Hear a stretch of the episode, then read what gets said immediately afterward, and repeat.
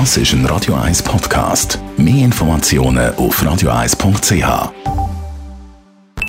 Best auf Morgenshow. Der Donald Trump geht, er verlässt das Weiße Haus, geht in die Ferien.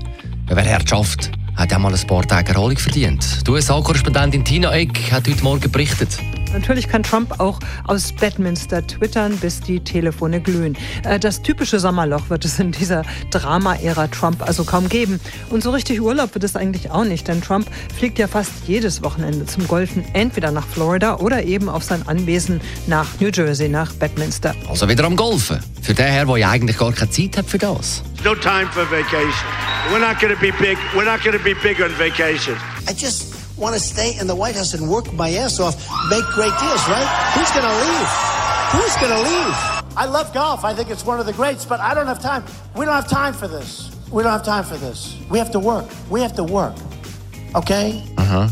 An wir am Ferien?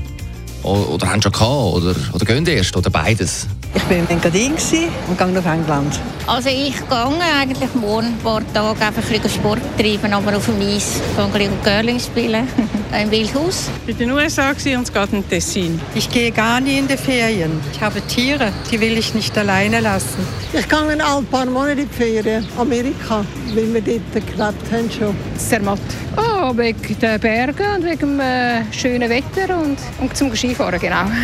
Ja, wir haben es richtig gehört, wo und wie wir Schweizer unsere Sommerferien verbringen. Ich gehe ein bisschen Curling spielen, im Wildhaus. Zermatt.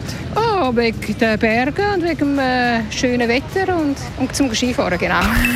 Die Morgenshow auf Radio 1. Jeden Tag von 5 bis 10. Wir waren im Studio. Der Dani Wüttrich.